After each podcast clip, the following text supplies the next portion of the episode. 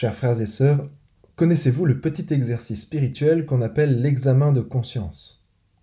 On peut aussi trouver le vocable de révision de vie pour parler sensiblement de la même chose.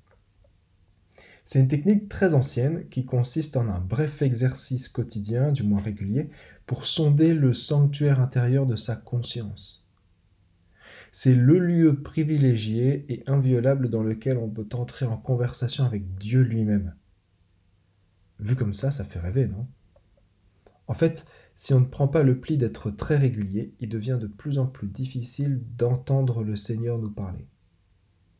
Parce qu'une des grandes questions qu'on porte tous de manière plus ou moins explicite, c'est celle de reconnaître le Seigneur et de discerner sa volonté. D'ailleurs, je suis assez marqué par la réponse des jeunes actuellement face à l'angoisse de l'avenir qu'on leur sert en permanence. Beaucoup se demandent comment faire dans tout ce marasme pour accomplir la volonté de Dieu. Dans les lectures de ce dimanche, j'ai relevé trois points essentiels pour affûter sa conscience et y trouver un lieu de rendez-vous avec Dieu. Premièrement, reconnaître les prophètes. Le Seigneur votre Dieu fera se lever un prophète comme moi et vous l'écouterez. Signé Moïse. Des prophètes aussi grands que lui, il n'y en a pas eu beaucoup. Par contre, des gens qui ont exercé la fonction prophétique comme lui, il y en a largement plus. On connaît les prophètes bibliques, on connaît le charisme de prophétie donné par le Saint-Esprit dont parle Saint Paul, mais il y a aussi la prophétie ordinaire qu'on peut avoir du, tendance à oublier. Prophète vient du grec qui signifie littéralement celui qui dit à l'avance. On l'interprète souvent à tort comme le devin qui prédit le malheur à venir. Dans notre cadre religieux, c'est plutôt à entendre comme celui qui avertit des conséquences futures de ce qu'on fait maintenant. En fait, le prophète, il cherche à réveiller les consciences. Et ça tombe bien quand on veut sonder sa propre conscience pour chercher la volonté de Dieu. Des prophètes, on en a une multitude autour de nous. Déjà, c'est une des trois fonctions reçues au baptême, prêtre, prophète et roi. Donc tout baptisé est un prophète à écouter. Mais nombreux sont les exemples bibliques qui nous montrent des personnes qui prophétisent tout en n'étant pas israélites. Donc à l'examen de conscience du soir, on peut voir des prophéties dans de nombreuses situations qui n'engagent pas forcément d'autres chrétiens. Reconnaître les prophètes. Deuxièmement, préserver sa liberté. Frère, j'aimerais vous voir libre de tout souci. C'est le résumé qu'on peut retenir de la lecture de Saint Paul au-delà des prises de tête qu'on peut se faire sur le célibat. C'est comme le passage de la semaine dernière où il disait que ceux qui font quelque chose fassent comme s'ils ne le faisaient pas. Derrière ces phrases alambiquées, il y a une quête essentielle à la vie spirituelle et à une, une conscience éveillée, c'est la liberté. C'est probablement le plus grand don que Dieu nous ait prodigué, la liberté. C'est la condition sine qua non de l'amour véritable. Et étant la condition de l'amour véritable, attribut de Dieu, c'est aussi la condition pour recevoir un sacrement. C'est la raison pour laquelle on prend du temps avant de baptiser, de marier, d'ordonner, etc. Pour être vraiment libre, il faut bien savoir ce à quoi on s'engage. Donc, on prend le temps d'expliquer et de sonder pour voir si ce critère est honoré.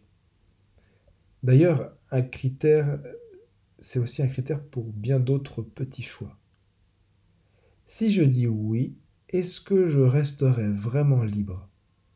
Si je suis engagé dans une relation, dans un achat, dans un compromis, est-ce que je suis bien libre?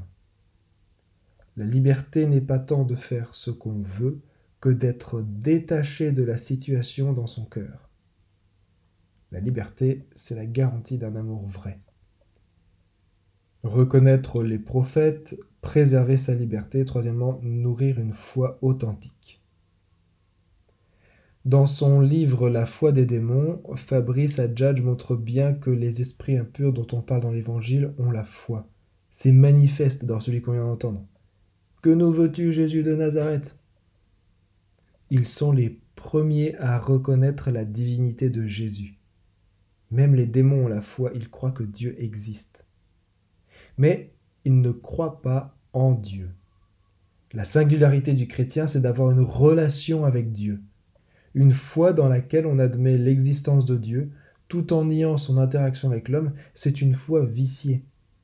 La foi des disciples de Jésus et de tous ceux qui le suivent, c'est une foi peut-être hésitante et pas très assurée, mais c'est une foi vivante et relationnelle. On a fait la rencontre de Jésus, on l'aime, on l'écoute et on se met à sa suite. Dieu, dans la personne de Jésus, s'est rendu pleinement accessible. Et dans cette relation authentique, notre conscience est petit à petit éclairée et transcendée. Reconnaître les prophètes, préserver sa liberté, nourrir une foi authentique. Conclusion. Comment comprendre Dieu et réaliser sa volonté? C'est une vaste question qu'on approfondit toute sa vie. Une chose est sûre, c'est qu'on ne peut pas le faire tout seul avec son Jésus dans le tréfonds de son cœur. La foi grandit à mesure qu'on se laisse bousculer par les autres, par la communauté chrétienne, par la fréquentation de la parole de Dieu et des sacrements. Une vie relationnelle et spirituelle riche permet d'alimenter cette petite graine de la foi et d'illuminer toute la vie. C'est justement dans cette lumière qui se fait de plus en plus puissante dans la conscience, qu'on peut trouver des réponses aux questions, des interpellations sur notre agir, et qu'on peut comprendre la volonté du Seigneur. Parce que la foi est une histoire d'amour, elle implique toute notre personne dans cette quête.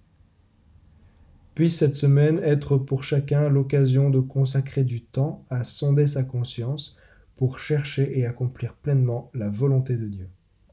Amen.